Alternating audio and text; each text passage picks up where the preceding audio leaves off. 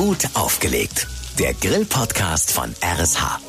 Mit Voller, Nico und Matthias.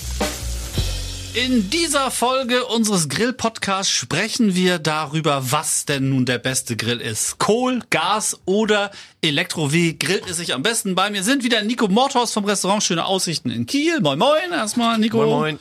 Und äh, unser Sternekoch Matthias Apelt vom Restaurant Almans im Romantikhotel Kieler Kaufmann. Ja, moin. Ja, moin. So, wir wollen heute also über das reden, worüber so viel gefachsimpelt wird in den Kleingärten, Kolonien Schleswig-Holsteins oder von Balkon zu Balkon. Wobei da ist schon die erste Einschränkung auszumachen. Grill als Gas, als Elektro oder mit Kohle. Ich will nicht gleich mit der Tür ins Haus fallen und euch fragen, was ist das Beste? Ich würde einfach mal mit dir, Nico, anfangen. Für wen eignet sich ein Gasgrill? Ein Gasgrill eignet sich super, wenn ich, wenn ich wenig Zeit habe. Also der Grill einfach nur anmachen und dann ist er sofort heiß. Mhm. Das funktioniert beim Gasgrill äh, sehr gut und wenn ich halt nicht so eine starke Geruchsentwicklung durch durch Kohlerauch haben möchte, dann ist ein Gasgrill halt auch dem Holzkohlegrill vorzuziehen. Der Elektrogrill, was äh, sagst du, Matthias? Wer, wer ist da am besten an Bord? Ja, da gibt's gibt's ja schon ein bisschen vor. Elektro braucht eine Steckdose und ähm, da ist es am besten, wenn man zu Hause auf dem Balkon ganz entspannt äh, grillen möchte im, im kleinen Rahmen. Klar fehlt da ein bisschen der Geschmack der Kohle und vielleicht äh, was beim Gasgrill auch geht, diese Räucherpellets einzuschieben. Das geht beim Elektrogrill weniger, mhm. aber dafür hat man äh, weniger Transport. Die sind meistens sehr klein gehalten und leicht sind leicht und sie brauchen nur eine Steckdose. Und haben auch nicht so viel Dreck. Also äh, genau, zu im Vergleich zu einem Kohlegrill zum Beispiel. Manchmal ist es ja auch vorweggegeben seitens des Vermieters oder so, dass auch nur maximal ein Elektrogrill auf dem Balkon etc. erlaubt ist. Dann nochmal zu Nico, der Kohlegrill. Und da denke ich mal, treffe ich natürlich das Herz eines jeden Kochs und eines jeden Grillers. Für wen geeignet? Für mich privat immer, weil ich äh, Kohle einfach liebe so und du hast bei Kohle, wer richtig Lust auf Grillen hat und das Ganze als Event zelebrieren möchte, der macht das dann mit Holzkohle, weil du einfach erstmal ein bisschen, bisschen länger brauchst, so dass nachher aber finde ich ein schöneres Ergebnis, weil man unterschiedliche Hitzestufen haben kann und man halt diese Rauchentwicklung hat, diesen Holzkohlegeruch noch im Grill und sich das dann auf äh, das Grillgut, sei es äh, Fleisch, Fisch, Gemüse, auch nochmal auswirkt oder so wie wir das auch vorhaben auf dem Schokoladenbrownie, wo dann noch diese rauchige Note mit reinkommt. Also da ist Holzkohle einfach unersetzlich und das bekommt man auf, auf Gas dann auch nicht so. Sollte man da ein spezielles Holz nehmen? Weil ich habe ja auch mal gelesen, ich hatte mir auch so einen kleinen Lotusgrill mal geholt mit irgendwie Gebläse und allem drum und dran. Da sollte man Birkenholzkohle benutzen. Äh, Gibt es da tatsächlich einen Unterschied? Sollte man Whisky-dippte Holzkohle nehmen oder was weiß ich, die, also Kohle, die nochmal einen speziellen Eigengeruch entwickelt? Es gibt natürlich schon Unterschiede, so ob man das dann nachher wirklich, wirklich am Grillgut so merkt, welches Holz die Holzkohle ist, das weiß ich nicht. Es gibt Unterschiede äh, im, im Holz der Holzkohle von der Brenndauer her, von der, von der Hitzeentwicklung, das auf jeden Fall. Also ein bisschen teurere Holzkohle ist meistens auch so, dass sie dann wirklich länger brennt und eine, eine äh, intensivere okay. Hitzeentwicklung hat. Was man auch machen kann, um einfach diese, diese Rauchentwicklung zu haben, Buchenholz, was auch immer, äh, gibt es so kleine Pellets, die man auch auf dem, auf dem Grill mit schmeißen kann. Einige Grills haben dafür auch schon so eine Vorrichtung, dass man da so kleine Holzpellets mit reinschieben kann mhm. und die dann ihren Eigenrauch entwickeln und das dann halt nochmal aufs Grillgut geht. Wie siehst du das, Matthias? Äh, den Kohlegrill, ich will auf den jetzt nochmal ein bisschen expliziter eingehen. Auch ja. deine Meinung? Kohlegrill ist natürlich das, was äh, alle Griller, die wirklich äh, im wahrsten Sinne für Feuer und Flamme für Grillen mhm. sind, äh, natürlich äh, präferieren, weil äh, das hat was zu tun mit den direkten Temperaturen, die man da hat. Man hat äh, durch die Holzkohle einfach diese direkte Glut, ist natürlich ein bisschen schwieriger zu handeln als äh, ein Gasgrill, ein Elektrogrill. Man ist da deutlich ähm, etwas unflexibler, sagen wir mal so, weil wenn es brennt, dann brennt's und man kann es halt schwierig ja. regulieren. Die Temperaturen sind relativ schwierig zu regulieren. Da brauchst du ein bisschen Erfahrung beim, beim Grillen, aber es haben ja relativ viele Leute, die sich mit dem Thema befassen. Ähm, und wie gesagt, der Geschmack ist das größte Plus, glaube ich, der Holzkohle. So dieser wirkliche Rauchgeschmack, der Holzkohlegeschmack, den kann man denke ich mal, auch durch die Holzkohle, die Art der Kohle etwas äh, variieren. Man kann, ähm, wenn man mehr oder weniger nimmt, äh, die Temperatur auch ganz gut regulieren, wie Nico auch vorhin sagte, mhm. mit dieser Ruhezone, dass man auf einer Seite des Grills etwas weniger Kohle hat. Das äh, funktioniert ganz gut, aber äh, braucht natürlich Erfahrung. Was ist jetzt ein Smoker? Magst du mal erzählen, Nico? Was ist, was ist da der Unterschied zu einem normalen Kohlegrill? Ja, beim Smoker hat man einmal die Möglichkeit, den halt als normalen Kohlegrill zu nutzen. Da hat man eine große, große Kammer, wo ich einfach mit Holzkohle Kohle drauf grillen kann. Ich habe aber meistens dann eine zweite Kammer, äh, wo ich dann auch ein, ein Feuer drin mache und dann meine Holzkohle oder halt Feuerholz nachher drin habe und dann eine indirekte Hitzeentwicklung in der großen Kammer hab und dann in dieser großen Kammer kann dann gesmokert werden.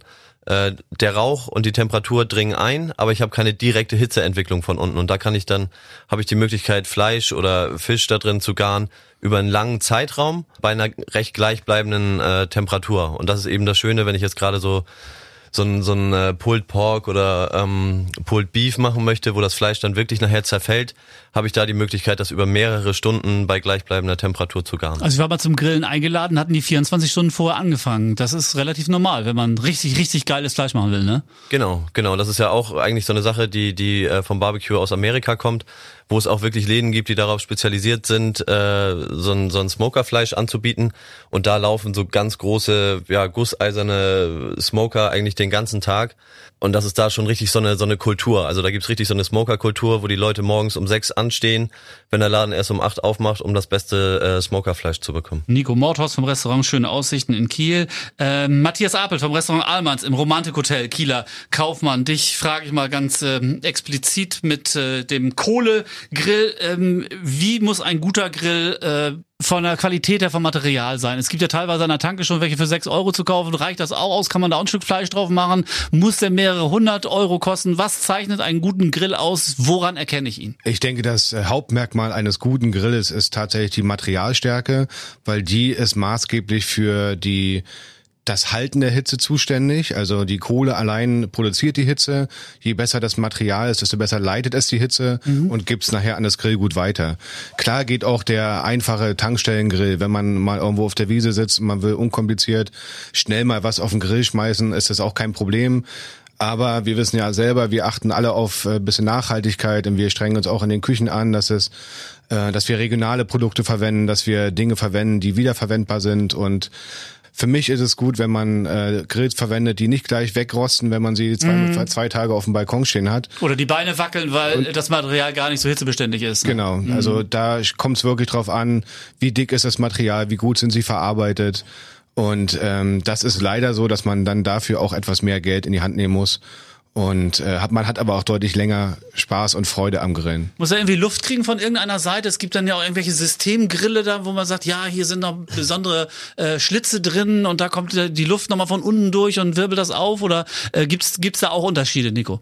Da gibt's auch Unterschiede, klar. Und manchmal macht das schon Sinn, wenn ich äh, einen Grill habe, wo ich unten, sag ich mal, an den Seiten noch aufdrehen kann, dass, dass da Luftzufuhr mit reinkommt. Das ist ja so die, die, ja, eins der einfachsten Gesetze. Wenn das Feuer keinen Sauerstoff hat, dann geht es aus. Mhm, mhm. So, und wenn ich dann am Anfang, gerade in der, in der Phase des Hochheizens, noch die Möglichkeit habe, da an der Seite eine Klappe aufzudrehen, wo nochmal Luft von unten mit dazu kommt, dann zieht die Kohle wesentlich schneller durch und das macht dann schon Sinn. Und nachher drehe ich sie halt runter und dann habe ich eine schöne gleichbleibende Hitze.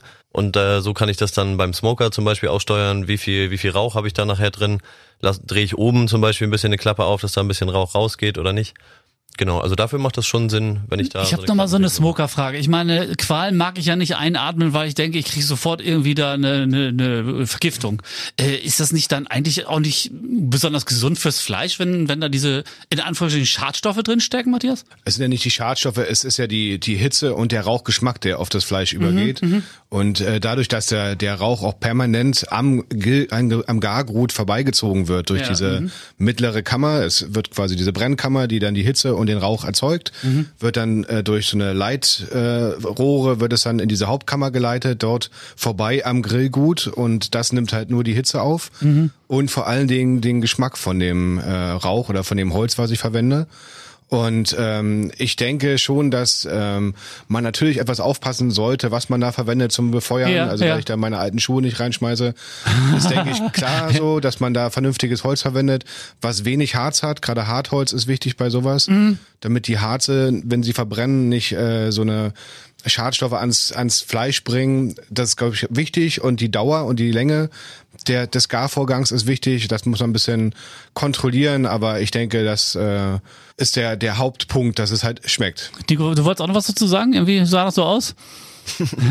ja, es ist ja auch vom, vom Räuchern her zum Beispiel, das kennen, weiß ich nicht, Schleswig-Holstein, Kartenrauch schenken oder. Ja, ja, genau. Ähm, ich habe eine Zeit lang auch viel Metwurst selber gemacht und die hängen dann in der Räucherkarte und sind da auch eben die ganze Zeit permanent, kontinuierlich dem, dem Rauch ausgesetzt. Aber es ist halt dann, wie Matthias eben schon gesagt hat, ist halt kein, kein super schädlicher Rauch, mhm. weil da halt kein offenes Feuer ist, wo die ganze Zeit so, ja, Holzstücke mit viel Harz oder irgendwelchen Fremdkörpern drin sind, sondern es ist eben ein ganz, ganz kontrolliertes Rauchverfahren. Da denke ich, ist das von der, von der Schädlichkeit her schon wirklich eingegrenzt. Muss so ein Grill einen Deckel haben? Ja. Es kommt ganz drauf an, was ich grille. Mhm. Ähm, Deckel äh, muss auf jeden Fall dabei sein, gerade wenn es ums äh, Langzeitgrillen geht. Wenn ich mein Brisket auf der auf dem Grill habe und das braucht eine gewisse Zeit, dann braucht das zwingend ein Deckel, weil die der Deckel hält die Temperatur. Das ist jetzt viel über Kohlegrill gesprochen. Jetzt nehmen wir den Gasgrill und den Elektrogrill nochmal mit dazu und fragen, muss eine gewisse Temperatur beim Grillen erreicht werden? Und welche ist das, Nico? Ja, es ist schon so, dass wenn ich ein Stück Fleisch zum Beispiel auf dem, auf dem Grill werf und ich habe eine Temperatur von 50 Grad, dann macht das wenig Sinn, weil das Fleisch ja erst anfängt, ab äh, einem gewissen Zeitpunkt zu garen.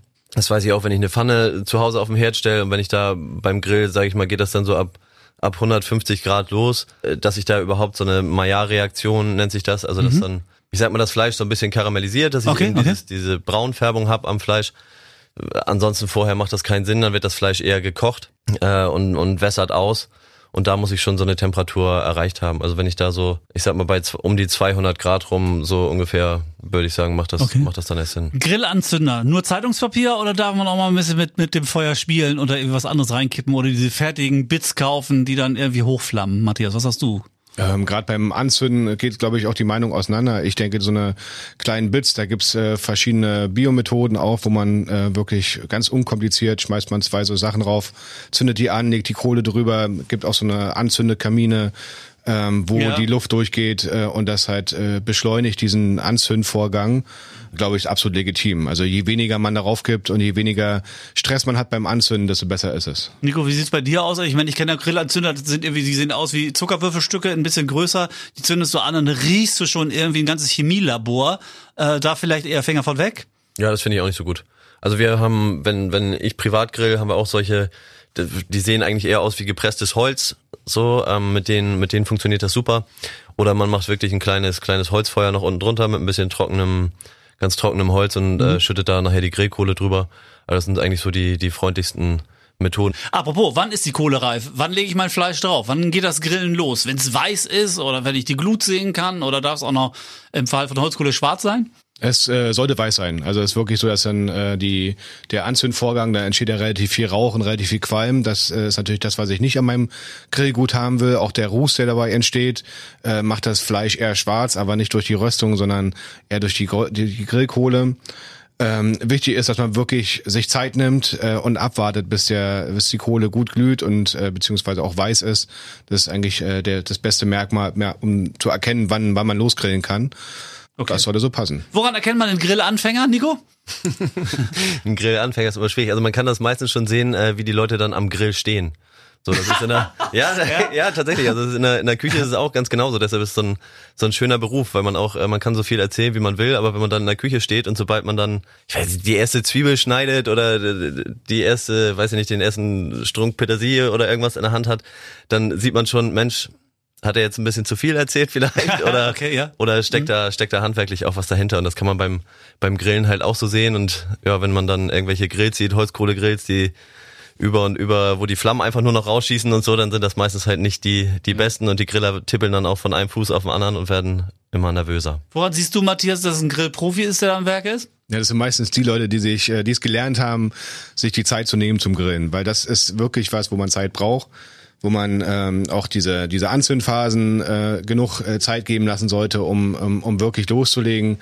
Ähm, das sind die Leute, die entspannter sind am Grill einfach. Also wenn ich nicht ertappt werden möchte als äh, No-Go-Griller, dann äh, am besten doch den Elektro-Grill, weil da kann ich nicht so viel falsch machen, aber ich sollte vorher auch keine Zwiebeln schneiden. Gut aufgelegt. Der Grill-Podcast von RSH. Alle Folgen hören Sie jetzt auf rsh.de und in der RSH-App.